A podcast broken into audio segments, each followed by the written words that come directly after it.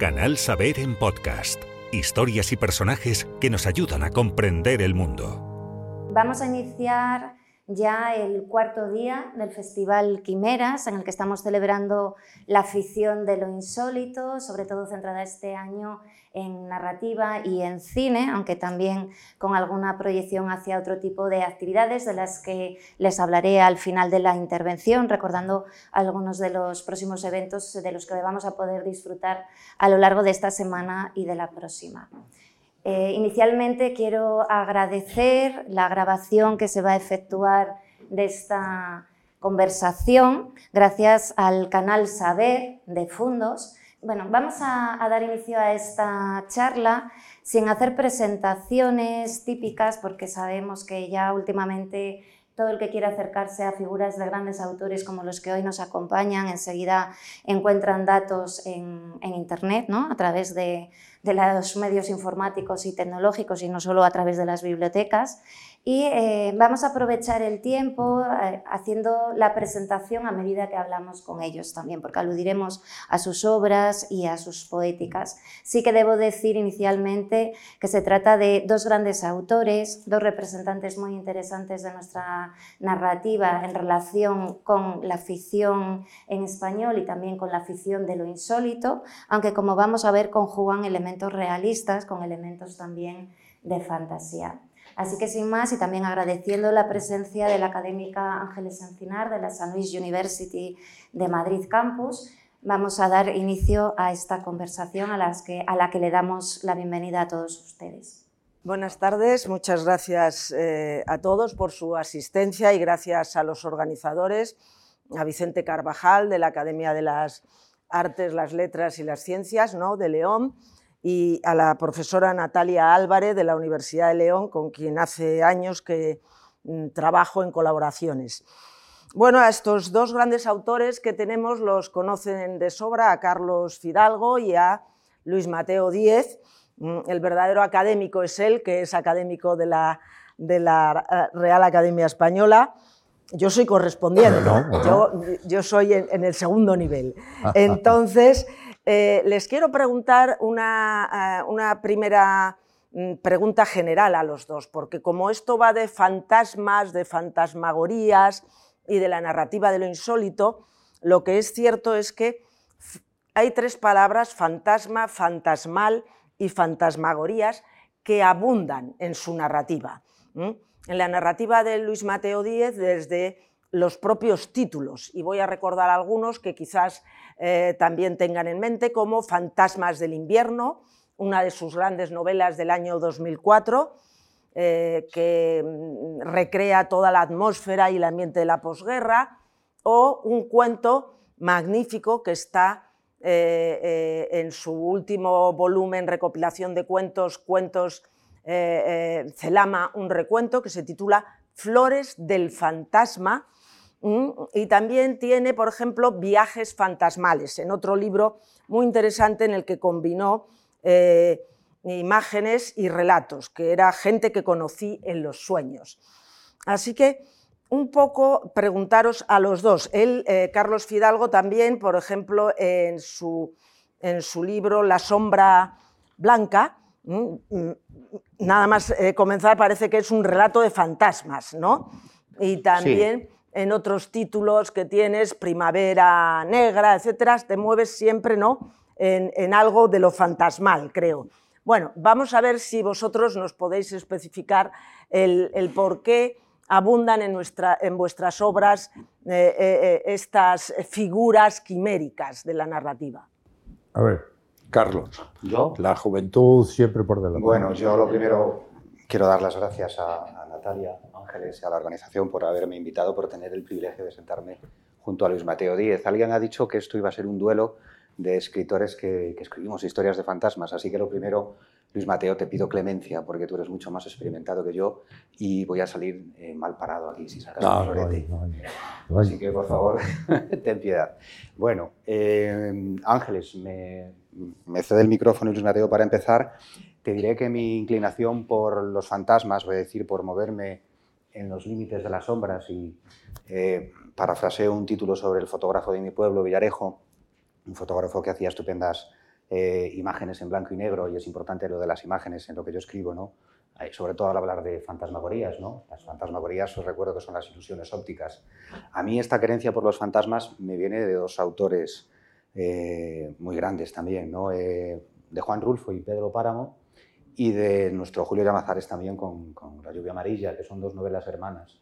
Eh, esas sombras que se mueven en esas novelas, ese Guinea Comala, o habría que decir también un poco Guinea Celama, Luis Mateo, a buscar a mi padre, pues a mí me marcaron cuando las leí con 18 o 20 años. Además, yo creo que las leí seguidas, porque en alguna parte había leído que, que La lluvia amarilla era muy deudora también de Pedro Páramo, y me encantó Pedro Páramo, esa sensación de, que se te eriza la piel cuando estás leyendo Pedro Páramo de noche a, la, una de la mañana y tienes que... Mm, es una novela cortita y te la has ventilado en una tarde.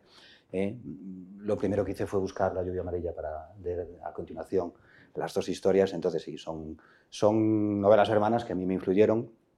Eh, hablabas un poco de los títulos la sombra blanca, que es mi segunda novela, evidentemente eh, el título ya lo dice todo, es una historia de, fantasmas. Eh, el agujero de Gelmán es la voz de un muerto que no sabe que está muerto. Fíjate qué situación más, extraordinaria para hablar de lo insólito. Eh, y luego ya de alguna forma un poco sutil en, las siguientes novelas también he metido siempre un, trocito de fantasía de lo insólito. un avión que puede ser una máquina que piensa por sí sola, o en la última pues hablábamos de las imágenes en blanco y negro, de las fotografías, de las fantasmagorías, esa duda de si los personajes son fantasmas o qué es lo que son realmente, ¿no? si son proyecciones. Bueno, eh, por ahí va un poco la metáfora de, de lo que hago. Bueno, buenas tardes y muchas gracias por su asistencia. Tienen ustedes una férrea voluntad de venir aquí a escuchar las cosas que podamos ir diciendo. Pues mira, yo es que tuve un fantasma de niño. yo es que tuve un fantasma de niño. Y además, en un, ahora según, según hablabas Ángeles me acordaba, eh, hay un fantasma del que yo hablo en un libro de infancia que se llama eh, Días del Desván. Era un muerto de estos, de aquellos muertos terribles de, la contienda que andaba por el valle porque él no, había participado ni en unos ni en otros, se había muerto en aquellas circunstancias terribles, era un muerto, muerto diario, uno más, y como había tanta mortandad no, no encontró sitio donde enterrarse, ¿eh? no, no, había un sitio y entonces deambulaba, deambulaba por el valle y se metió en el desván, donde Antonio y yo éramos niños y estaba. Y entonces este muerto que se llamaba Ciro, pues es mm, para mí una, es una imagen en la elucubración de un niño que era un ser bienhechor, con lo cual era un muerto viviente, era un fantasma, todavía no fantasmagórico, y era, era bienhechor, él, nos cuidaba. Y claro, era, es un poco algo que a mí me ha interesado mucho en la literatura fantástica, en la vertiente más eh, más dura, en la vertiente, eh, diríamos, más terrorífica o más en esas variantes de lo insólito también hacia el terror. Eh, siempre me ha gustado mucho ese tipo de, de fantasma salvador. Algunos de aquellos fantasmas que hay muchas películas preciosas con ellos. Y yo creo que eso es un, un punto de identidad de, de mis señas fantasmales. ¿Eh?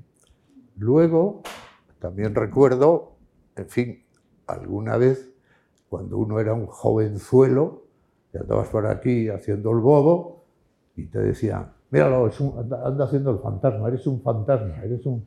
Y este Ciro también, una vez que salió en una obra de teatro eh, sobre Celama, eh, salía de un cajón y contaba unas historias terribles de lo que le había pasado y se metieron en el cajón y él contaba la desgracia de una chica que había conocido que luego cuando estaban muertos a él no le hacía caso porque andaba de fantasma, en fin, un lío de estos que cuenta uno y entonces cuando él salía decía, y lo que no puedo soportar de ella es que me llamo fantasmón.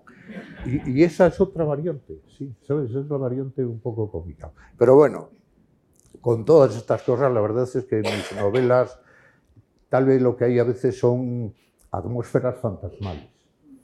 Eh, lo había ya en, en, Celama, que bueno, no deja de ser en alguna de sus partes una especie de oratorio fúnebre, funerario, donde hay muertos que, que, uno resucita para contar sus vidas y, y luego un poco tal vez en, en, esa realidad de posguerra, en Fantasmas del Invierno, porque esa es una novela, alguien me ha dicho que, que, que, no la pudo soportar porque hacía tanto frío en esa novela que, que, no se podía aguantar. Y es verdad, era una novela sobre una ciudad que podía ser parecida a León, cordial, y en un largo invierno del 47 nieva durante todo el tiempo y la ciudad se va hundiendo en la nieve.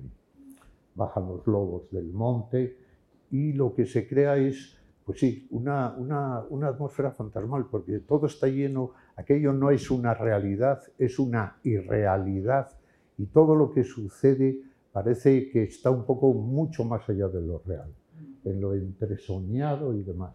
Supongo que por ahí es por donde van eh, las apariciones fantasmales que hay en mi obra, que terminan aquí en, en los cines. El en el cine, limbo sí, de los el cines. Cine, el, cine, el cine es un mundo muy fantasmagórico. Bueno, has hablado de irrealidad, Luis Mateo, y siempre sueles decir ¿no? que, que, la sí. irrealidad es el territorio de la literatura, en realidad, que la literatura lo que nos presenta es el territorio de la irrealidad. Y, y en ese sentido, bueno, pues eh, es lo que también pretende mostrar este festival ¿no? al, al público general, que en ocasiones eh, vincula la idea de lo no realista o lo no realista puro, lo vincula con algunas estéticas muy concretas y eh, bueno, pues eh, no piensan que la fantasía o lo fantasmagórico o lo fantasmal se puede introducir en alguna obra que también tiene su parte ¿no? de, de, gran anclaje y de gran peso realista. Eh, bueno, Ciro es el fantasma, yo creo, uno de los fantasmas más entrañables de la historia de la literatura, también te lo digo, no solo por ese tono de humor, porque tú también nos lo cuentas con mucho sentido del, del humor, ¿no? pero eh, también porque reflejaba un retrato tremendo en esos días del desván a través de la inocencia infantil también, un retrato tremendo de la, de la posguerra. ¿no? Yo cuando hice esa lectura, bueno, pues era un poco más joven que ahora, y, sí que creo, eh, después de haber leído muchos textos realistas, precisamente Días del Desván fue uno de los que más me acercó a través de ese fantasma a lo que eran las sensaciones que podía estar viviendo la gente en aquel momento.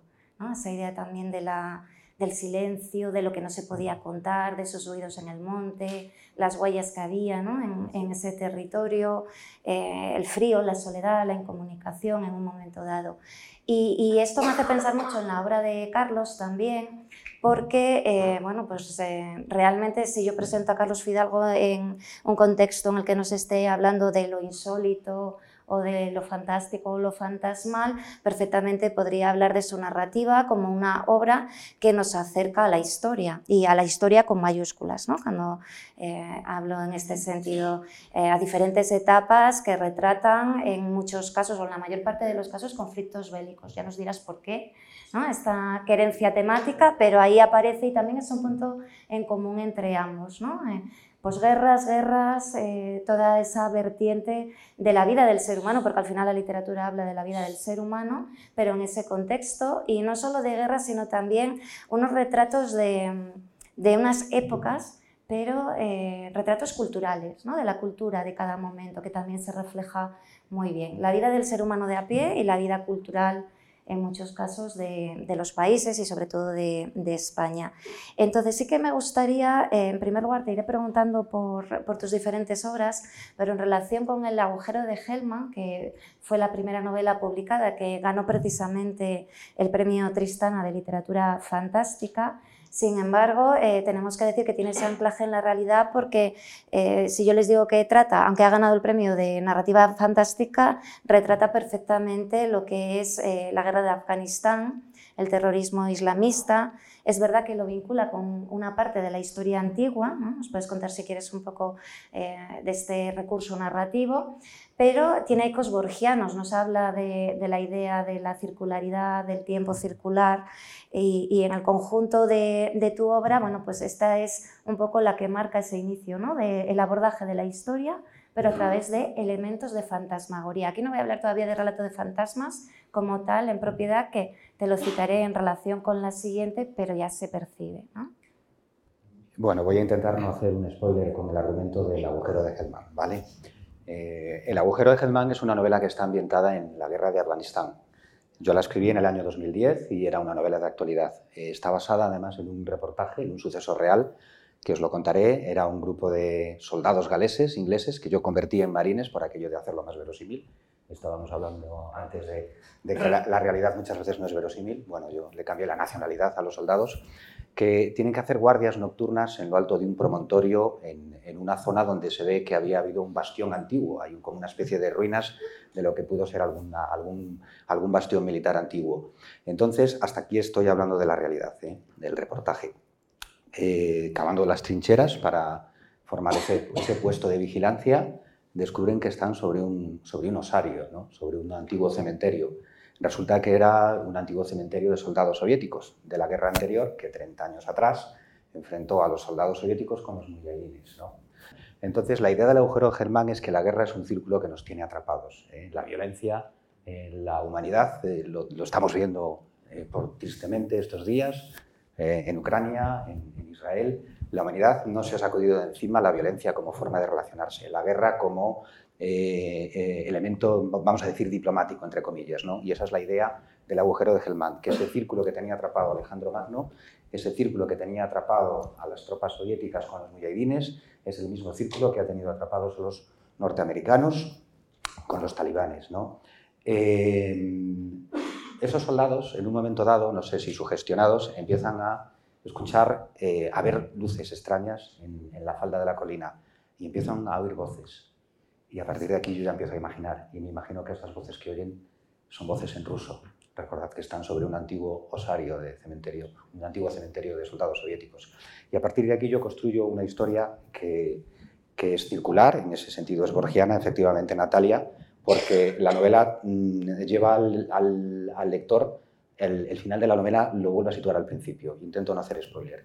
Y el narrador, eh, descubrimos que el narrador... Mm, no es quien nos parecía o él mismo no se da cuenta de, quién era. ¿no? Eh, es esa voz un poco... Em, esa voz de la víctima que no sabe que es víctima. ¿no? Eso es el agujero de Gelman. Es una novela de atmósfera, en ese sentido podríamos emparentarla con las atmósferas un poco de Luis Mateo, claro que sí, eh, pero aquí no es el frío, aquí Luis Mateo es el calor, es, el polvo, es la sequedad, el lenguaje de esa novela está construido eh, muy pulido. Eh, intento mm, no poner más de un adjetivo en, una frase, hay frases que son solo sustantivos. esa sequedad yo quería transmitirla al lenguaje esa sequedad es la, pieza que me lleva al giro final, ¿no? a la sorpresa en la que de repente una novela que es realista, que está contando el ambiente de cómo viven los marines en Afganistán, se convierte en una pesadilla, en una novela de terror y todo eso en la última página. Eso es el, agujero de Germán. Efectivamente, podríamos decir que en ese sentido es una novela de fantasmas que esconde a los fantasmas hasta, la última, hasta el último párrafo. Y lo que me decías de la guerra, y ya te dejo, Luis Mateo, eh, es, verdad que ha sido, yo creo que ha sido una, cuestión editorial el que mis, mis, tres primeras novelas tuvieran un ambiente bélico. Eh, la última, El baile de fuego, eh, La guerra es la bisagra, pero no es una novela bélica. Las tres anteriores, bueno, mm, eh, tengo que reconocer que escribo sobre la guerra porque me fascina, y me fascina porque me horroriza. Y no sé, cada vez que vemos las imágenes de lo que está ocurriendo en Israel, de alguna forma, por desgracia, viene a dar la razón a esa tesis de que estamos atrapados en un círculo de violencia del que no, del que no podemos salir. Es verdad que mm, coincidís en las atmósferas, porque si hay algo que le interesa muchísimo eh, a, Luis Mateo Díez es crear unas atmósferas en sus novelas. En, esta que hemos mencionado, por eh, ya terminar con esta segunda pregunta, de, eh, de Fantasmas del invierno, lo que se recrea de manera magnífica es toda la eh, atmósfera en, España, en una ciudad que en este caso es Ordial, ¿no? y, la posguerra con la miseria, la hambruna, el contrabando, y fantasmas en vida, yo diría, ¿no? Porque claro, eh, si definimos los fantasmas como los muertos, por ejemplo, una de las acepciones ¿no? que viene en el diccionario de la Real Academia es un muerto que aparece. Entonces, y si queremos definirlo así, desde luego, en muchas de tus obras hay muertos que aparecen, por ejemplo, en La ruina del cielo, que lleva como segundo título un obituario. Entonces ahí hay muertos que en algún bar, ¿verdad? Pues eh, reaparecen y empiezan a hablar. Pero en Fantasmas del invierno en concreto podríamos decir eh, que hay fantasmas en vida, ¿no? Por ejemplo, uno de los que, eh, que son los fantasmas que desaparecen, un desaparecido que se termina convirtiendo en un mendigo, no sé si recuerdas porque tienes miles de personajes, pero ese es Delio Pombal Dorado, que se marcha de Armenta, una de las ciudades de sombra típicas de las narraciones de Luis Mateo Díez, y huye de las depuraciones falangistas. Entonces ya no tiene nombre, no se sabe quién es y está mendigando por, la, por las calles de Ordial. Y hay otro que es el hijo de uno de los grandes empresarios de la ciudad, de unos de los que sobreviven bien, ¿verdad? Mm, mm, favorecido evidentemente por el, el régimen, que es don Lisardo, y su hijo también es un fantasma, que así lo consideran los niños que están eh, en el hospicio, ¿verdad? Mm, en el hospicio que se llama con mucho acierto el desamparo. ¿verdad? Ahí están todos esos niños. Y este era un teniente del Ejército Rojo que lo esconden allí y de vez en cuando le van pasando pues, medicinas, etc. O sea que son fantasmas en vidas, de manera que hay también algo de simbólico en todas estas figuras que son fantasmales. ¿no? Y, ya por último, en esta novela también surge el diablo, desde la primera página, ¿verdad? El diablo viene mm, a la eh, emisora clandestina que se llama Asalto de Mata. Y también parece una figura fantasmal, ¿no? aunque puede rememorar a mm, el dictador o alguna otra persona, pero también esa idea de los fantasmas en vida en tus obras. Sí, hoy es que me da gusto oírte, Ángeles, porque me, encanta eh, escuchar a Carlos contándonos esas inquietantes novelas. Oye, pues esto me preocupa. Eh, es, que es verdad, es verdad. Eh, yo no sé hasta qué punto hay en mi narrativa en general, no sé, una fuente, diríamos, de mortandad.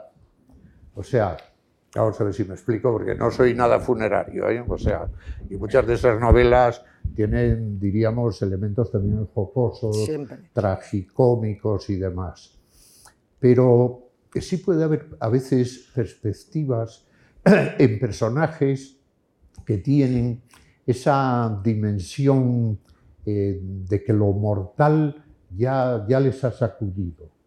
Entonces, podían ser mm, muertos vivos, no de manera explícita, sino seres que tienen una conciencia un poco de penumbra, de ahí mis ciudades de sombra, que son ciudades en que, en que la luz es opaca y la noche se apodera de la urbe y, y, hay, desde luego, seguro que están construidas en una parte crucial con mi propia experiencia, esto casi físico, física y sensitiva de, de cómo viví yo esta ciudad en la que estamos. Porque esta ciudad, como saben ustedes, fue muy antigua, luego se hizo vieja, luego se hizo vieja y pendeja, fea, fría, inhabitable, osca, y ahora vuelve a ser antigua y es una belleza, es una preciosidad de ciudad, uno anda por las calles. Yo viví mm, en mi, adolescencia, sobre todo, esa, esa parte de vieja, ¿no? Hoy cuando andábamos por aquí por Mata 7, que os decía yo, todavía queda por ahí algún callejón de esos, de aquello. Y, eso sí tenía tenía un tinte, eh, no, no, no, no quiero dar imágenes inciertas, pero para mí sí podía tener algún tipo de, de, emoción, un poco de camposanto, ¿no? ¿Eh? Era una ciudad donde había cierta turbiedad, y eso no lo digo ya de León, lo digo de mis ciudades de sombra. Están construidas con algo de eso.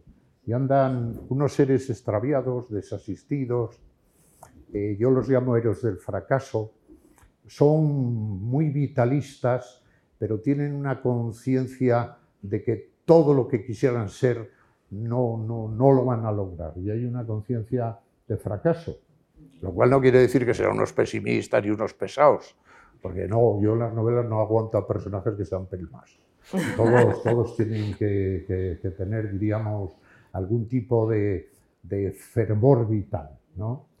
Entonces, sí, en ese sentido, fíjate esto que comentabas Ángeles y escuchando también a Carlos, eh, esa, esa, idea de, de, la muerte, recuerdo que Gamoneda decía, dice, eh, el gran Gamoneda, dice, yo escribo en la perspectiva de la muerte.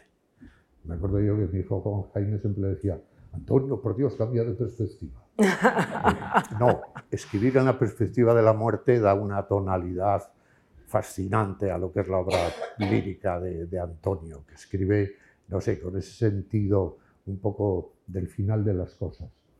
No sé, algo, algo de eso me ha pasado. Entonces, lo que, lo que sí es verdad es que en esta idea, este concepto que tengo yo eh, desde que soy octogenario, de manera más radical de que de que, en fin, la gran sustancia del arte es la irrealidad.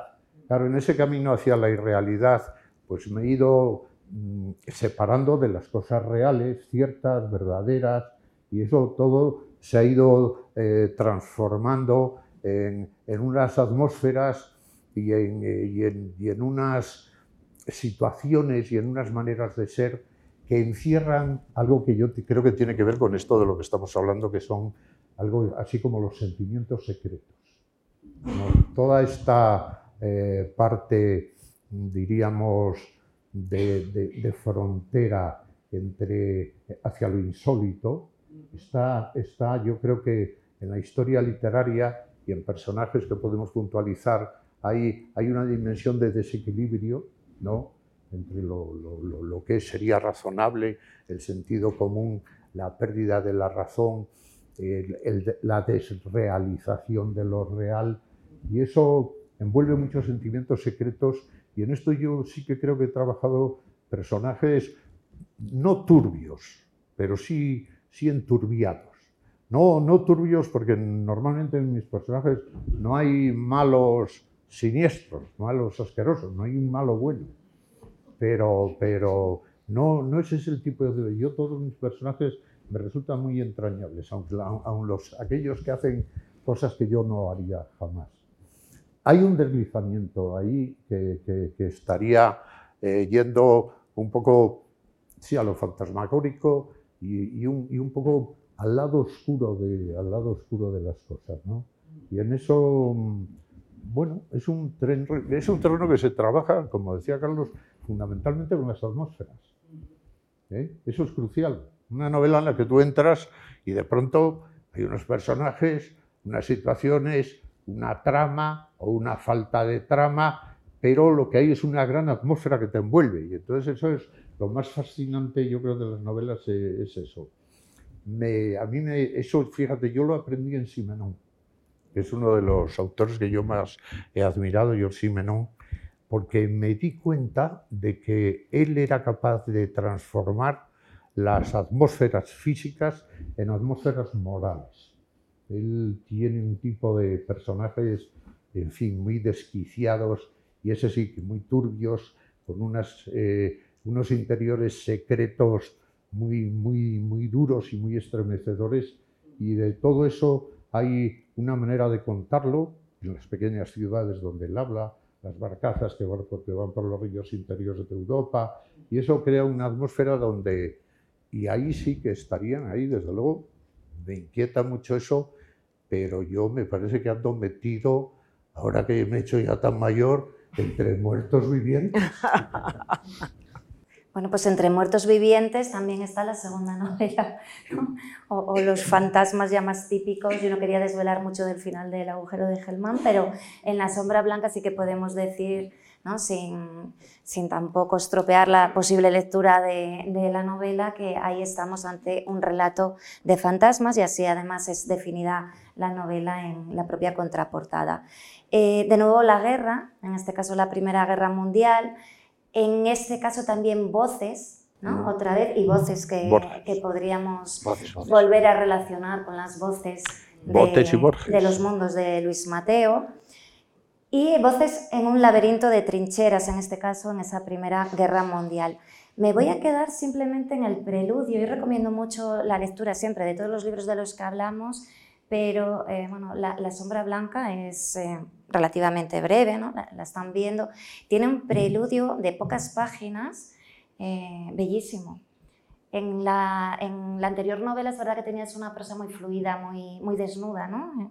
Ahí con el lenguaje, como dijiste, que lo querías trabajar en, en ese estilo austero, sobrio, pero, pero realmente ya ese preludio eh, me parece mucho más poético, sin necesidad de hablar de retóricos, ¿eh? pero, pero de, de fondo, y creo que es por algo que también os puede unir, que es la presencia de lo onírico. La entrada de lo onírico, que es importantísimo también en Luis Mateo X, pero un onírico además que nos lleva a algo que también nos da lo insólito, en su variante a veces más próxima al terror, a esas historias de fantasmas más clásicas, que es el escalofrío. Son palabras que aparecen en ese preludio, ¿no? El sueño, eh, el escalofrío, eh, una percepción que yo diría, aunque no sea con esas palabras propias citadas por ti, una percepción de lo insólito, muy, muy singular, de sombras, más que de otras voces, de sombras concretas. Bueno, el propio título es La sombra blanca, ya podemos intuir ¿no? Eh, todo a qué alude, pero eh, me gustaría preguntarte, porque da la impresión de que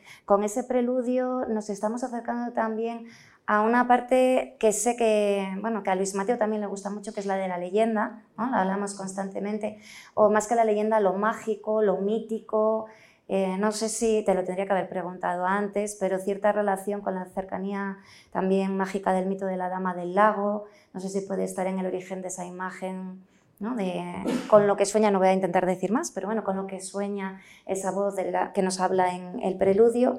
Y me gustaría saber, porque antes citaste a Rulfo y citaste a, a Julio Llamazares, me gustaría saber si también puede haber algo de influencia de estética gótica, más clásica, no lo sé.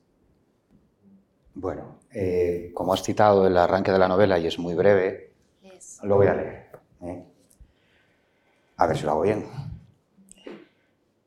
Anoche soñé contigo. Soñé que caminabas sobre la playa como un ángel y que la resaca no te mojaba los pies. Soñé que eras una sombra blanca, ligera como la niebla. Soñé que nada te tocaba el alma porque estabas muerta.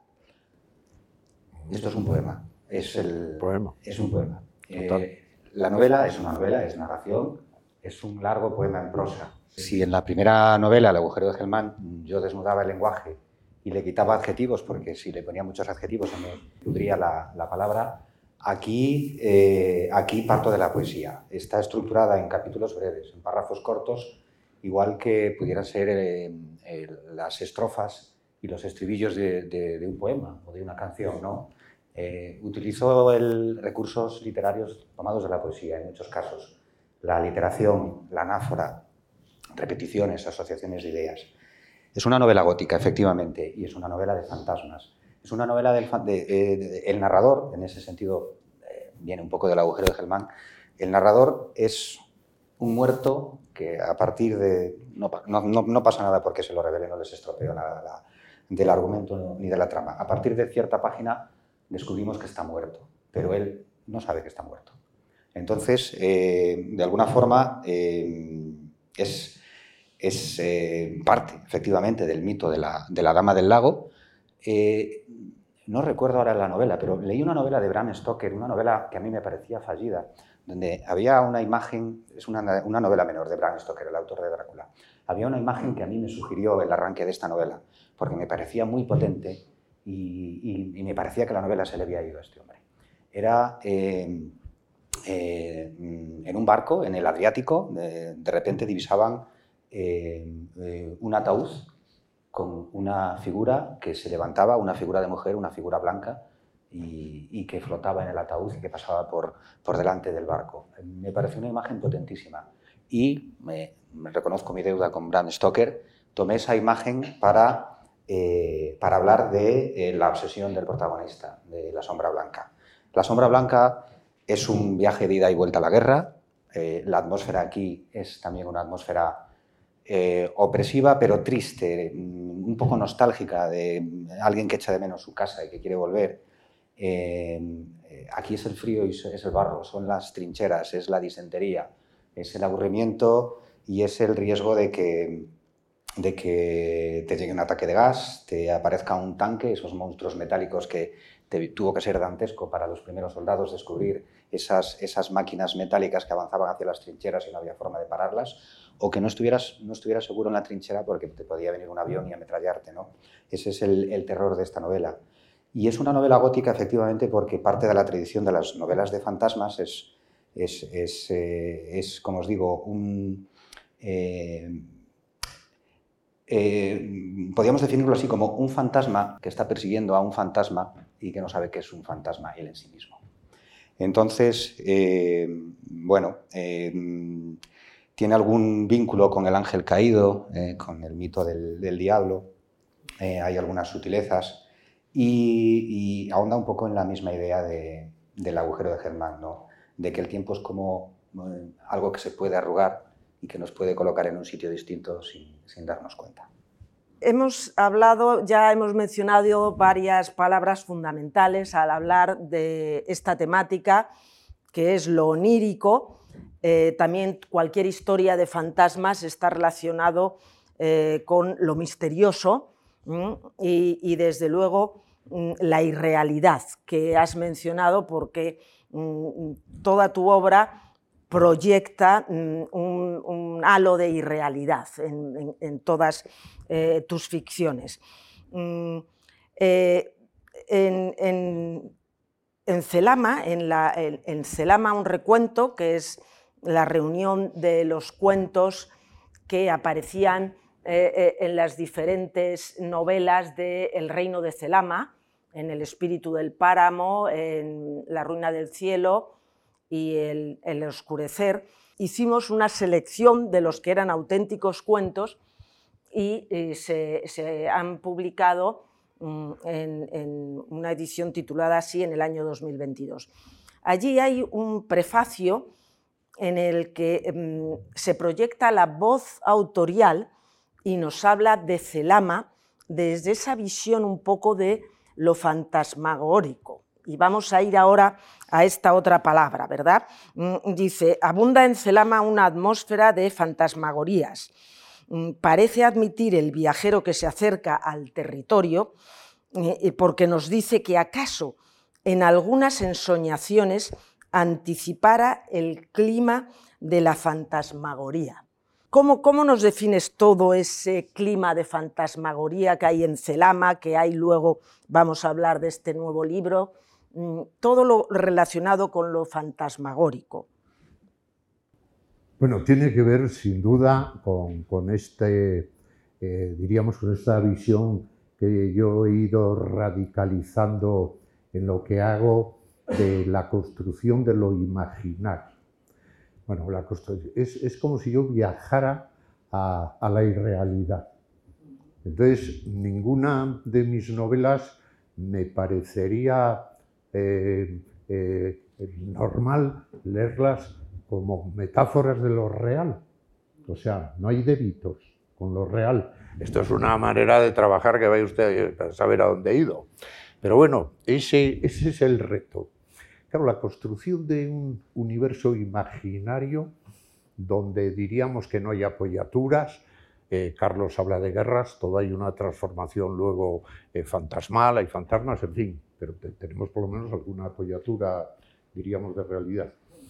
bueno, a mí eh, me interesa eso, llegar a una, a una construcción absolutamente imaginaria, bien, que haya elementos simbólicos, que haya elementos metafóricos, pero que eh, quien lee la novela va a otro mundo, va, perdón, va a otra realidad, que mal está que lo diga, que es irreal.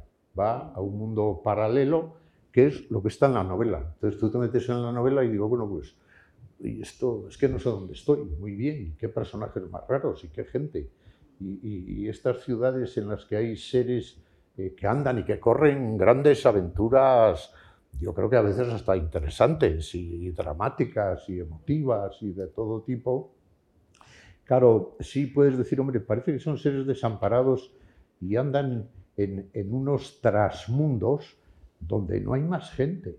Hay atmósfera hay algún tipo de descripciones eh, urbanas muy radicales, como para sellar aquello y para que nadie se me escape. Todos los personajes vas viendo por dónde andan, cuatro pisos más allá, a la vuelta de la esquina, para el otro lado, para acá. Siempre eso se marca y hay, bueno, una, cierta disposición de, como de huida.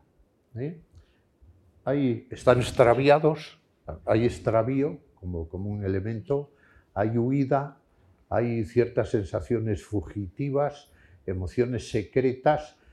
Claro, dices, bueno, pero de qué nos estás hablando? Digo, yo creo que eh, intento estar hablando de lo más sustancial de la condición humana, pero a la vez ese punto sustancial sería misterioso.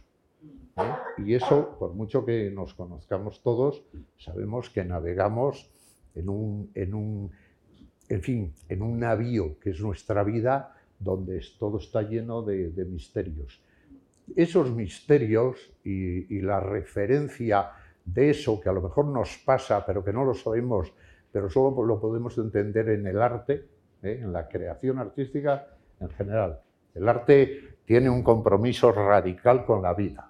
O sea, ir eh, a un concierto o ver las hermosuras que hay por aquí meterte en una novela, eh, leer un viaje como el que nos plantea eh, Carlos en esta novela, es una forma de ir a otro sitio donde sí, en el fondo, claro, hay un espejo. Yo creo que el reto de los auténticos escritores son los que se han jugado la vida intentándolo descubrir, porque no todas las opciones y todas las ambiciones están condenadas al fracaso. Esto siempre lo decimos los escritores porque es una coartada maravillosa. Y de, bueno, yo tengo mucha... Y claro, pero tú, Mateo, ¿para qué escribes? Digo, no, yo para la eternidad. Digo, pero tú para qué escribes? no, no, yo. Pero escribes porque te gusta que te lean, que te den premios, hacerte millonario. En fin, digo, pues es que yo no sé, no, no, yo escribo para la eternidad, a mí déjame de cuentos. Y claro, escribes alimentándote a ti mismo y haciendo ese viaje interior que sí es verdad que tiene todas estas vicisitudes, y esa es una palabra crucial en mi narrativa, en la que hay un incierto más allá, que es donde estamos, que, es, que está en nuestro interior, que es el espejo oscuro de lo que somos, el espejo monstruoso, deformado, eh, de, belicista, de este tipo de muertos que pisas, como en la novela de Carlos, en el tiempo. Todo eso es un magma enorme y eso es el arte, claro.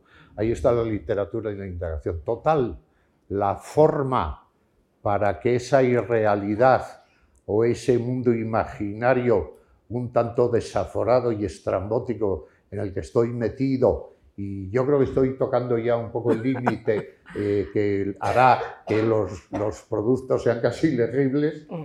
pero bueno, tiene que ser bellos, hermosos apasionantes. Tú lo que no puede ser es escribir una novela que sea una pesadez, que le des la vara al vecino. Digo, oye, no, a mí me entretienes y me fascinas y me vuelves tarumba y me turbas o me perturbas. El secreto final, yo creo que habrá algún tipo de verdad, esa o minúscula, que solo se alcanza con las cosas verosímiles. Pero claro, las cosas más verosímiles son aquellas como, diría Natalia con todas sus divagaciones sobre lo insólito, las cosas más verosímiles son las inverosímiles. Y, en, el arte casi todo es inverosímil. ¿eh? Tú te plantas en el Museo del Prado y te vas a ver las meninas y dices, ¿pero esto qué es? Esto no me lo puedo creer. Y yo digo, pues lleva ahí unos cuantos siglos. Y de una, perdón, puñetera tela donde un tío hizo esta escena tan inquietante, que anda él además ahí perdido con un pincel, pero, pero esto es, es un viaje al más allá que solo está en el arte y en la literatura y sí, y en lo inverosímil que, que son todas estas cosas. Bueno, puedo decir algo para entretenerles. bueno, viaje al más allá, acabas de citar, que nos enfrenta, como decías, a la condición humana, ¿no? Sobre todo lo percibimos en tu obra y creo que has nombrado tres veces el espejo, ¿no? Espejo, el espejo. Sí, sí. Eh, en muchas ocasiones hablabas de la, de la afición como un espejo que se pone ante la vida, ¿no? Siguiendo también Sí, sí. la- las teorías de Stendhal. Y, y en muchas ocasiones hemos hablado de que en tu obra, eh, eso que tanto me gusta a mí, como dices, eh, ese espejo está empañado.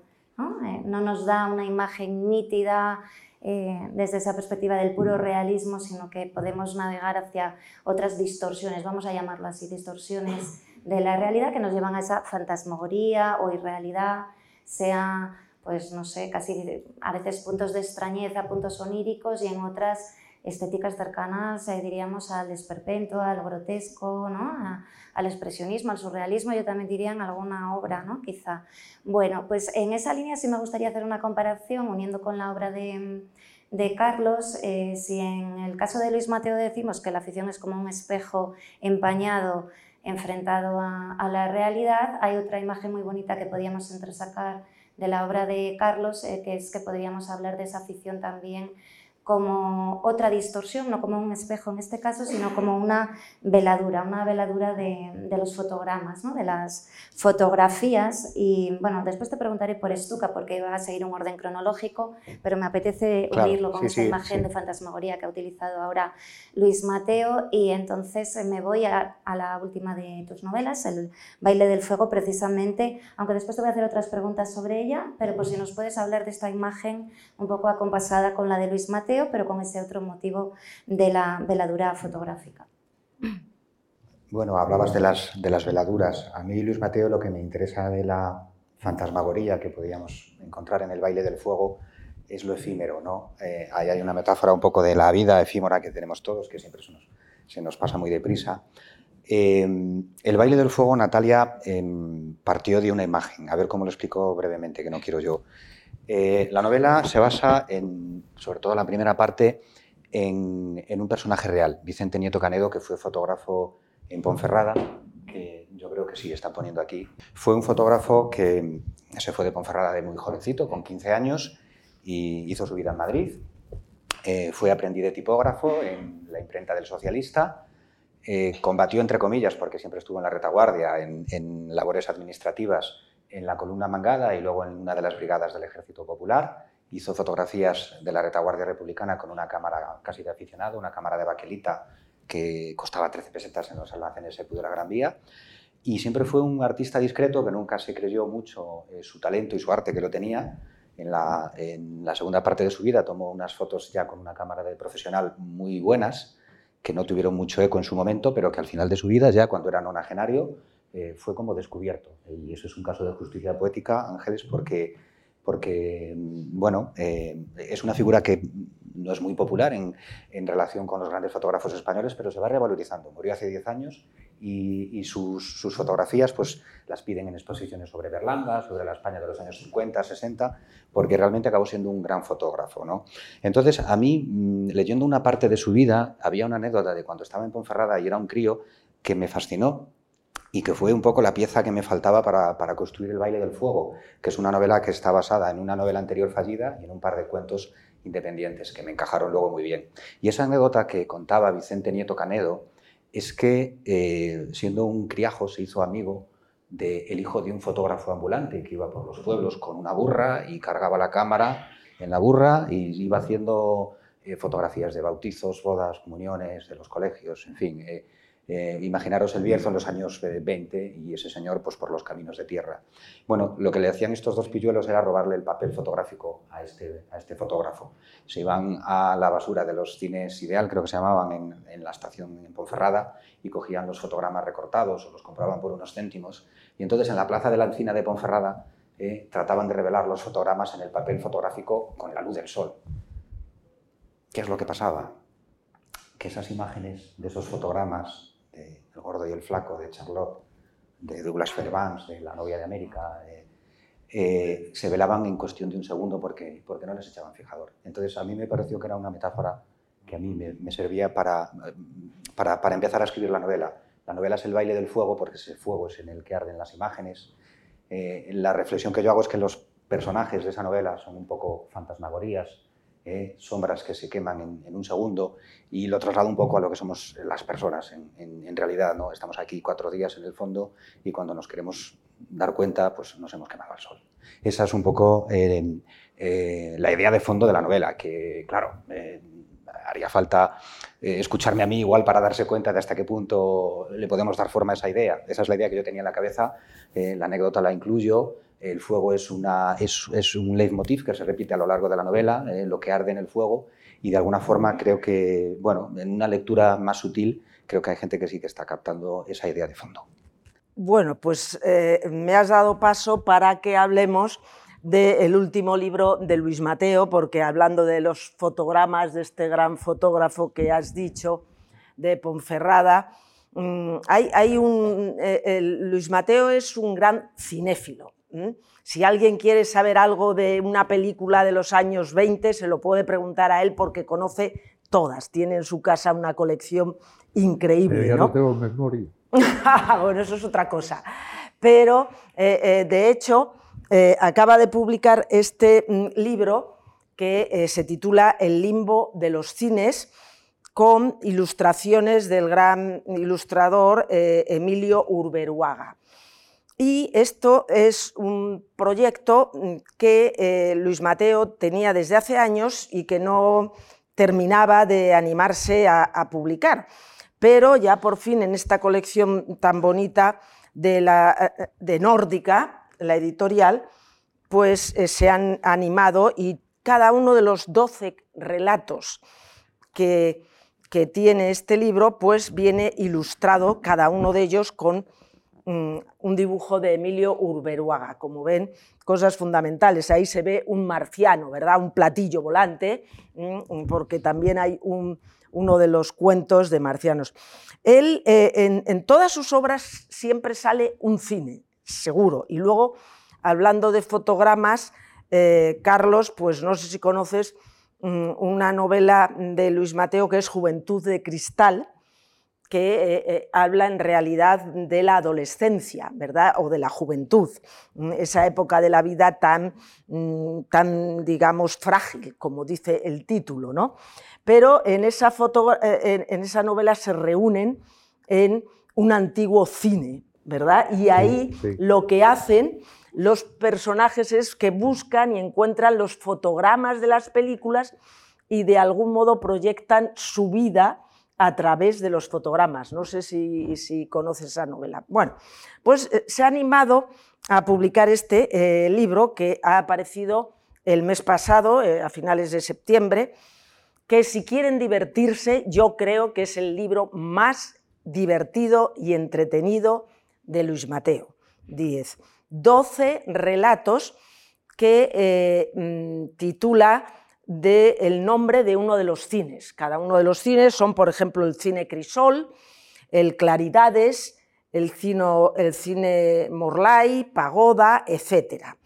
Y en cada uno de los eh, relatos pues va mezclando mm, mm, las historias de los espectadores con eh, las películas que se están proyectando o que van mm, a verse. Luego le pediremos que nos lea el comienzo de uno de estos relatos para que vean a qué nivel se mueve. Y este libro entra dentro de esta palabra que no dejamos de pronunciar y que ya hemos dicho unas cuantas veces, que son fantasmagorías, ¿verdad? Porque hay una total interacción entre realidad y ficción. Hay tanta interacción que eh, algunas veces, pues, alguno de los espectadores que lo está viendo, ¿verdad? Pues en el relato que es mm, fundamentalmente una, película de ciencia ficción, pues son abducidos y se van a la nave espacial, desaparecen y al cabo de varias sesiones de cine vuelven ¿no? al patio de butacas. Mm, así que eh, eh, estamos en todo el libro en el que la propia sala muchas veces se convierte en el transatlántico o en un bosque, o los indios motilones de la película salen a bailar. Eh, hay total mm, ¿verdad? fluidez entre realidad e irrealidad, otra de, nuestras palabras. ¿no? Mm, mm, hago un paréntesis y les menciono que salió Luis Mateo Díez en un programa para cinéfilos, si les gustan, que se pone en 24 horas eh, en, los sábados a las once y media. Y el sábado pasado salió justamente mm, hablando de, esta, ah, de este libro y recomendando secuencias. y recomendando películas que para él han sido impactantes. Bueno, pero volvamos a este ambiente que, eh, que recreas en cada uno de estos relatos en el que Mm, ¿verdad? Hay un hijo que nace en la sala. Mm, eh, tienen un hijo, tienen un hijo en la sala, luego es el hijo de nadie, eh, luego termina siendo el hijo de todos. En fin, hay una serie de anécdotas muy interesantes. Háblanos del título, el limbo de los cines, y háblanos de esa fluidez entre realidad y ficción en este libro. Sí, bueno, yo pienso que tal vez el cine el séptimo arte es tal vez de todas las artes, lo digo por cinéfilo, aunque todo esto de cinéfilo no deja de ser una cosa a veces un poco, un poco boba. Pero el cine es tal vez el arte más fantasmagórico, ¿sabes? Porque el cine, eh, desde que se inventaron, hablabas tú del fotógrafo maravilloso, claro, desde que existen las imágenes animadas, enseguida empezó una especie de, extraña fantasmagoría que se filmaba en, fin, y se podía proyectar, ¿no? Además, muchas, muchas de las primeras películas que se hicieron, lo de Méliès, enseguida todo era, eh, todo era irreal, todo era fantástico. La idea de la linterna mágica. La linterna mágica, claro. El, el, cohete que va a la luna y, y eh, la luna es una carona que tiene un ojo y, y, le cae en el ojo, todo, todo ese mundo. Bueno, yo eso no lo sé, tal vez, eh, yo creo que la literatura le debe mucho al cine y el cine mucho más a la literatura y sobre todo a la literatura del 19. Pero, y ahora, por ejemplo, las series que vemos, que tú, todo lo que arrastran de lo que fueron las grandes novelas decimonónicas con tantas tramas y tantos sucesos. No, yo lo que sí en mi vida es eh, un viaje antes de ser cinéfilo y coleccionista de, películas, porque ahora eh, dicen que en casa tengo más películas que libros, lo cual no deja de ser ya una cosa preocupante. Y además con las presbicias y los... A mí me pasa igual. Eh, pasa lo yo, tengo más películas que libros y la gente se sorprende. Es Carlos, que, Carlos, lo joven que es, me camino. Llevas un carrerón. Bueno, pues esa, esa visión eh, ¿sabes? Con la que llego al limbo, esa, esa visión fantasmagórica, que, seguro que es una influencia muy grande en todas mis novelas, y como bien dices, Ángeles, es difícil encontrar en mis novelas alguna en la que no haya un cine normalmente derruido, eh, un cine donde entras y todo es extrañeza, eh, donde a veces se está proyectando una película en una pantalla que parece un colgajo, y aquello está lleno de, cosas extrañas. Eso es que yo he hecho el viaje al, cine, lo hice a través de los cines. Y sí que era yo un niño y un adolescente, y en eso sí tiene mucho que ver esta ciudad, que yo era un habitante de los cines, ¿no? Del cine Mari, del cine Alfajeme, del Condado, en fin, de todos, los, de todos aquellos cines. Una parte crucial de mi vida estuvo en los cines. Y bueno, eso ha sido un, arraigo fuerte de cómo uno viaja a esos universos imaginarios a través de las, de las imágenes que se mueven, de las proyecciones, y cómo esa idea de, llegar a lo imaginario, en esos casos, no es a través de la escritura, sino del impacto, de lo que viene de la pantalla y que tú recibes. Yo sí que recuerdo ser un joven que salía del cine atolondrado. Yo yo salía, pues, mucho peor que el que se, el que se ha fumado cuatro porros. a mí el cine me entraba y me dejaba sobrecogido, estremecido, pero sobre todo mm, totalmente fascinado y, obnubilado. Y eso, eso sí, que, sí que es algo que, tiene mucho que ver con la, con la propia idea de cómo recibes eh, lo que viene de, de, unos sucesos imaginarios y de unos mundos además tan cosmopolitas, estrambóticos, exóticos, como lo que podía haber aquí, pues en una miserable pantalla del cine Alfageme estando en gallinero y viendo lo que pasaba allí. Eso es algo que, tiene una emoción muy grande. Y algo de eso está aquí. Este, este libro, diríamos que en algún sentido, siendo un libro de historias tan, tan absurdas y tan radicales, tiene mucho que ver con esa experiencia. O sea, el cine, la pantalla te succiona, lo que sucede allí lo integras en ti, parte de lo que hay allí es lo que tú quisieras haber vivido, la gran ensoñación, porque todo se produce con un gran deslumbramiento, que además lo recibes eh, sentado en la butaca. Porque claro, para la literatura hay que leer, hay que hacer un esfuerzo, o sea, por eso eh, leer es un, es un acto tremendamente creativo, mucho más creativo que ser espectador, donde recibes, en fin, todo esto es discutible, pero se puede.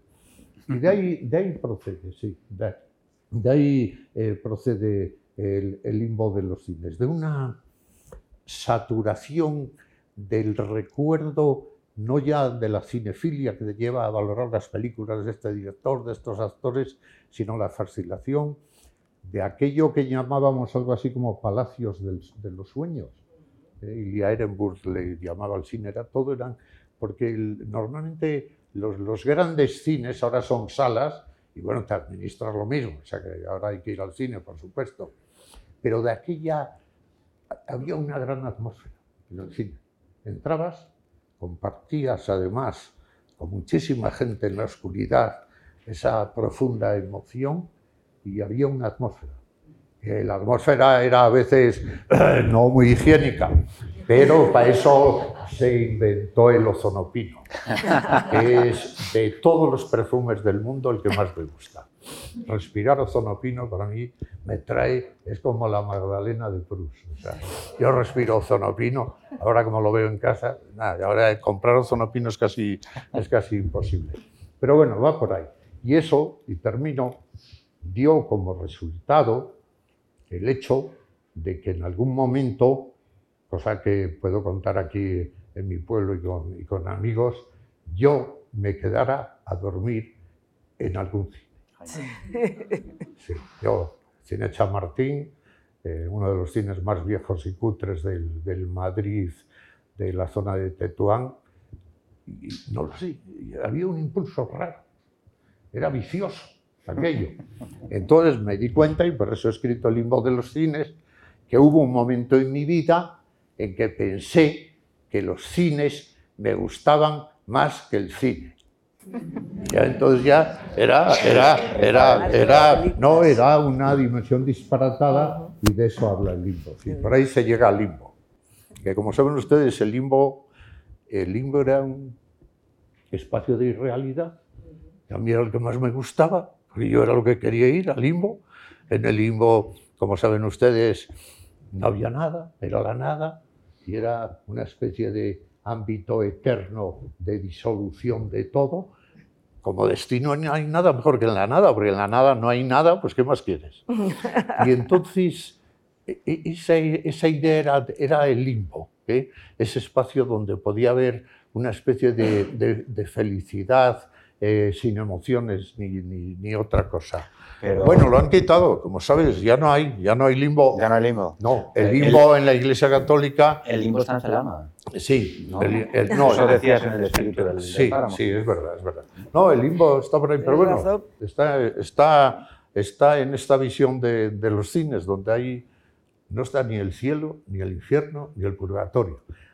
Ah, el purgatorio a mí me gustaba, porque muchas de mis amigas teníamos relaciones un poco feas de medio pelo.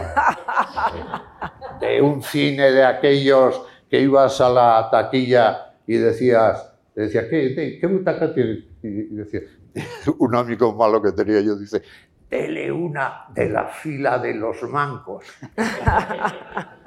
Bueno, es genial tu sentido del humor, Luis Mateo, pero que conste que lo que más me ha despistado a mí ahora es lo del ozono pino. ¿eh? Esto todavía no lo había escuchado, no, no había escuchado esa anécdota. Eh, se nos acaba el tiempo, ese es otro gran fantasma que siempre, el que más nos aterra, yo creo, ¿no? cuando estamos en conversaciones, pero como queremos que podáis hacer una lectura para, para cerrar, aunque sea breve, eh, sí que voy a preguntarle antes a Carlos, me habría gustado, hablabas de la fascinación en los cines también, igual que, ¿no? que que la fascinación a veces por la palabra oral, las leyendas, etcétera, también esa fascinación del cine. Fascinación y asombro, yo creo, ¿no? También en muchos casos son términos que unimos a esta afición de, lo insólito y si se quieren asombrar, ya que no me da tiempo a, a preguntarle, pueden leer Estuca, que es una novela histórica de nuevo, además que eh, trata temas también muy interesantes, la violencia ejercida sobre la mujer también en esos conflictos, creo que abre un mayor panorama que, que las dos anteriores que hemos citado, pero que además también al final hay algo insólito y no digo más. Y eh, en cuanto al baile de fuego, que lo cité antes eh, rápidamente para hacerte esa pregunta sobre las veladuras, les recomiendo la lectura porque bueno, pues ahí tenemos un retrato de, de toda una intensa época cultural maravillosa de España. También hay alusiones al cine, a grandes artistas, artistas de cine, directores, también artistas en conjunto, escritores, escritoras de la época. Merece muchísimo la pena acercarse a épocas de Segunda República, Guerra Civil y, una época también más eh, reciente. Les avanzo eh, que hay fantasmas más o menos explícitos en cada caso, también los hay, pero me voy a una primicia que es que a finales de mes, el 30 creo que es de este mes, sale el nuevo libro de cuentos que te va a encantar Ángeles porque son relatos encadenados, ah, de conexión, lo digo porque es especialista en muchas cosas, pero también en este tipo de narrativa, y es que contiene una palabra que también ha salido, yo no sé si cuatro o cinco veces en la conversación, que es el diablo. El título es Los dedos del diablo. Y aquí no nos vamos al cine, sino, si igual nos puedes poner alguna imagen, nos vamos a, la música, al rock and roll y otros estilos ¿no? Eh, que giran en torno a él. Entonces, si nos puedes hablar un poquito de, esta primicia, ahora pondremos imágenes y ya pasamos a la lectura como cierre. Encantado y, te agradezco, Natalia, la oportunidad de, de, hablarla porque es un, Ángeles es un libro de relatos encadenados que acaban construyendo una novela. Yo creo que es una cosa que se puede leer como novela, como novela corta y que se puede leer como libro de relatos. Tampoco eso es, eh, no, sería el primero que lo hiciera, de hecho yo creo que el espíritu del páramo yo cuando lo leí, lo leí de esa forma también, es una novela corta que, que, podría haberse construido a partir ¿no? de, de relatos independientes, sí, evidentemente. ¿no? Está bien, sí. Sí, sí, es verdad, es verdad, Carlos. Es otro punto en común. el sí, es algo, es algo claro. temáticamente, evidentemente. También, también, son estructuras narrativas. La narrativa es, era eso, sí, es, sí, es verdad. Bueno, Los dedos del diablo, que veis ahí la, la cubierta, eh, parte de una vieja leyenda del blues norteamericano muy famosa en los Estados Unidos que habla de Robert Johnson, el abuelo del rock and roll, le llaman. Este era un bluesman de los años 30. Dice la leyenda que era un músico mediocre y que desapareció de su casa, estuvo desaparecido durante dos años y que cuando volvió, volvió tocando la guitarra como un virtuoso, cantando con una voz profunda y con unos temas, unas letras eh, muy poéticas. ¿no? Dice la leyenda que Robert Johnson se citó con el diablo a medianoche en un cruce de caminos y el diablo le enseñó a tocar la guitarra y a ser un artista de talento. Es otra variación del mito de Fausto, mm. evidentemente. Entonces yo juego con esa leyenda. Eh, yo me imagino los, los orígenes del, del, rock and roll porque hay un vínculo entre el blues, la música negra, el jazz, el gospel, el rhythm and blues con, con el rock and roll. Y a mí me sirve para, para hablar un poco del racismo, de la xenofobia, de la discriminación de la mujer otra vez, porque los ambientes rockeros son muy machistas. Y, para contar un poco algo que, aunque parezca que nos quede un poco lejos, porque nos vamos a los Estados Unidos o a, la Inglaterra de los Beatles, eh, habla un poco también de lo que somos hoy. El, rock and roll fue una revolución de las costumbres, fue una forma de ver el mundo distinta que cambió la mentalidad de la época. Entonces, en ese libro, bueno, veis, está ilustrado por Daniela de los Ríos, es una ilustradora peruana que ha cantado muy bien el, el espíritu, eh, digamos que la presencia del diablo eh, rozándose con Dios eh, se repite a lo largo de, varios relatos, le da un punto humorístico también en algunos de ellos, en otros trágico, y en otros poético. ¿eh? No sé si queríais que leyéramos algún texto Sí, y así termina el acabamos, Sí. acabamos. Sí. Eh, ¿Cómo lo veis? ¿Queréis que lea- que vamos, cada ya, uno vamos un- a cansar a la gente. Un, un fragmento, ¿no? Un fragmento. fragmento Vale, que un leáis. Un poquito. Si me pones la imagen del Cadillac Rosa, Venga. ¿eh? leo el Cadillac Rosa para que veáis un poco eh, qué es el relato que puede ser más, más fantástico y enlaza un poco con Stuka, con esa idea de, de, de- de una máquina que puede ser infernal o que puede tener vida propia, ¿no? Elvis Presley es uno de los personajes principales, evidentemente. Elvis Presley, que es un personaje también inquietante, sobre todo por su relación con, con Priscila, ¿eh? una chica de 14 años que la tuvo mm, Sí, sí, literalmente en barbecho hasta que se hizo mujer para casarse con ella. Eso, Sí, es verdad. nuestra sensibilidad hoy en día mm, es mm, francamente censurable, ¿no? Bueno, Elvis Presley eh, estaba muy unido a su madre también, a Gladys. ¿eh? Y uno de sus deseos, de sus mayores deseos, era triunfar para comprarle una casa a su madre y un Cadillac a su madre. ¿eh? Y acabó consiguiendo triunfar y comprándole ese Cadillac rosa que veis ahí en, en Graceland. Entonces el relato, eh, aunque es verdad que gana si se han leído los anteriores, porque como os digo son relatos más o menos encadenados, se titula así El Cadillac Rosa y arranca en un momento en el que eh, Gladys está en el hospital. Mire ese Cadillac rosa aparcado ahí fuera, doctor. Me gusta porque mi hijo me lo regaló, le decía Gladys Presley al médico que la atendía en el hospital de Memphis mientras observaba el aparcamiento del centro médico desde la ventana de la habitación. Estoy orgullosa de él. Tiene motivos, señora Presley. Nadie le hace sombra a su hijo. Es un fenómeno. Y lo era. El mayor talento del rock, todo un espectáculo en los escenarios y un actor en ciernes, ambicioso, provocador, pero buen chico. Tiene miedo de que la gente le olvide mientras hace el servicio militar, pero yo sé que no será así. El rock no desaparecerá en unos meses y su hijo tiene voz para cantar lo que le echen. Elvis volaba aquel día de Dallas a Memphis después de obtener un permiso especial del ejército para abandonar la instrucción. El doctor Clerk le había llamado al cuartel para advertirle de que el problema de hígado de Gladys era grave. Y en cuanto aterrizó, fue directo al hospital. El Cadillac rosa le miraba desde el aparcamiento con el radiador convertido en una gran boca entreabierta, el parachoques brillante, las ruedas nuevas, el volante blanco. Le miraba cuando entró en el edificio, ansioso por ver a su madre, su madre Gladys. La abrazó, la encontró mejor de lo que esperaba y tras una hora de conversación y alguna broma, se fue a casa a descansar mientras su padre se quedaba con ella. Al salir del hospital, el Cadillac seguía velando el sueño de la enferma. Elvis regresó al hospital por la mañana, pasó varias horas con su madre, después dejó el edificio para comer y se dio un paseo por la ciudad, dispuesto a aclarar sus ideas. Deambuló por la calle Bale y milagrosamente nadie le reconoció. Cruzó por delante de la sastrería Lansky y el traje de gángster acribillado a balazos aún colgaba del escaparate. Oyó un nuevo guitarrista en el cruce, pero no se detuvo a escucharle, y volvió al hospital al anochecer para quedarse hasta la medianoche. A Gladys le sentaba bien verle. Se notaba que estaba orgullosa de todo lo que había conseguido su hijo en tres años. Los discos, las ventas, los conciertos, las chicas, la histeria, las actuaciones en televisión y las primeras películas. Eh, Tienes demasiadas flores en este cuarto, mamá. Volveré por la mañana y me llevaré algunas a casa, le dijo Elvis a su madre antes de dejar la habitación. Y el Cadillac rosa continuaba estacionado a las puertas del hospital, con su radiador hambriento a la espera, cuando salió del hospital. Tampoco esta vez lo miró Elvis. Pero de madrugada el teléfono sonó en la nueva residencia de los Presley en Memphis, la silenciosa mansión de Graceland.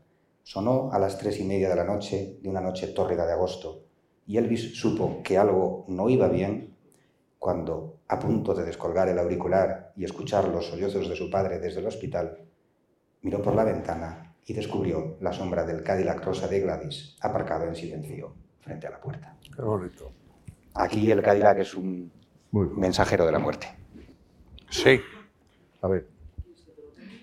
No, no, yo creo que este cine. Bueno, entró, entró en un cine nada, un poco solo. Eh, Bahía. Tita y yo tuvimos un hijo en el cine Bahía. La película que echaban se titulaba El hijo de nadie, pero nosotros reclamamos la paternidad y no hubo pegas. Fue un hijo único en lo que concierne a nuestro matrimonio, aunque yo debo reconocer que tuve otros en otras películas que no cuestionaban la paternidad y que Tita hizo lo mismo una vez casados o cada uno por su cuenta cuando ni siquiera nos conocíamos. Algunos cines echaban películas de amor libre y relaciones clandestinas, en ocasiones con la sexualidad puesta en entredicho, cuando la sexualidad no estaba bendecida por el párroco al que correspondiera la celebración del enlace y con la idea de que el daño moral fuera más consistente, de modo que la sexualidad resultara más estimulante al no tener reconocimiento y como ya se sabe, con el fruto prohibido mayor es el gusto y mejor la ocasión. Cuando muchos años después volvimos al cine Bahía para tener otro hijo, la película que echaban se titulaba El hijo de todos. Y no me gustó un pelo. Aquella decisión de regresar al Bahía me la había encarecido Tita para festejar también el cumpleaños de nuestro vástago.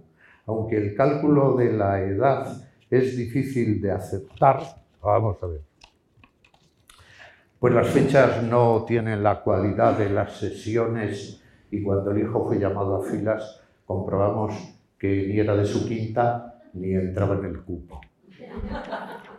Todos son añagazas y disculpas, dijo el sargento femoral, un chusquero que sudaba la gorra en una cinta de militares sin graduación y reclutas pasmados. Con tal de que el servicio se quede con uno menos, son capaces de alterar la cartilla o rebajarse antes de tiempo, así le va la patria. Resultaba penoso reconocerlo, y yo no tenía ganas de enfrentarme con un chusquero en la pantalla que comía el rancho con los dedos. Pero el chico no engañaba a nadie. Y por edad no le correspondía entrar en quintas, ni mucho menos arriesgarse a que lo consideraran estrecho de pecho, como así resultó, con el agravante de que al rebajarlo de todo servicio, cuando ya no hubo más remedio, le echaron en cara que tenía los pies planos, una hernia inguinal heredada de mí y las diotrías propias de un miope que podía hacer peligrar a la compañía cuando en el campo de tiro disparar al Mauser o al hacer maniobras no distinguiera al enemigo, como ya había sucedido varias veces en cintas de reclutas. Fue una mala idea volver al Bahía para tener otro hijo, aunque así quisiera Tita celebrar el aniversario del vástago que dio la vida por la patria.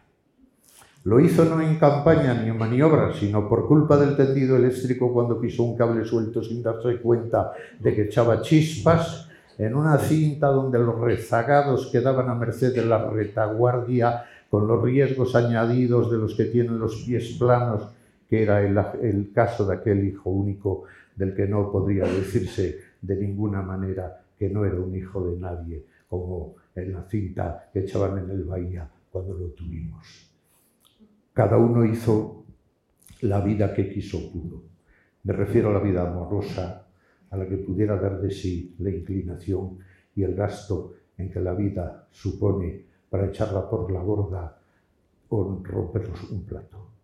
Y termino. En otros cines de doza, en las matinales o en las continuas, en las sesiones de Bermú o en las golfas, de tan de, que tan de moda se pusieron cuando las plagas de insomnio algunas citas, cintas propagaran como el escape de gas o en otras que mataban a los pobres vecinos del gaseoducto o la fábrica de azufre, hubo enfermedades epidérmicas y respiratorias de enorme alcance, amén de los fallecimientos.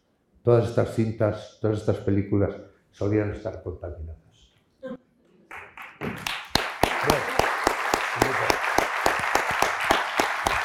Bueno,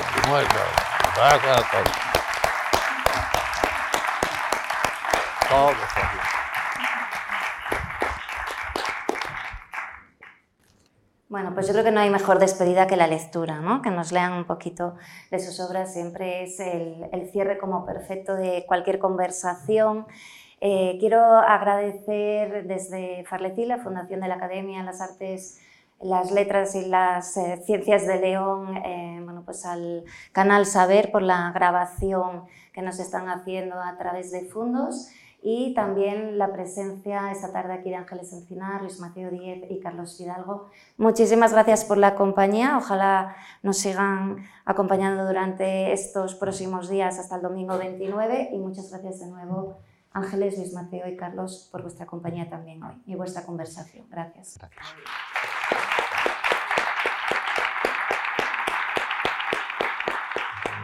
Gracias por escuchar Canal Saber en podcast. Tenemos muchas más historias y personajes que descubrir juntos.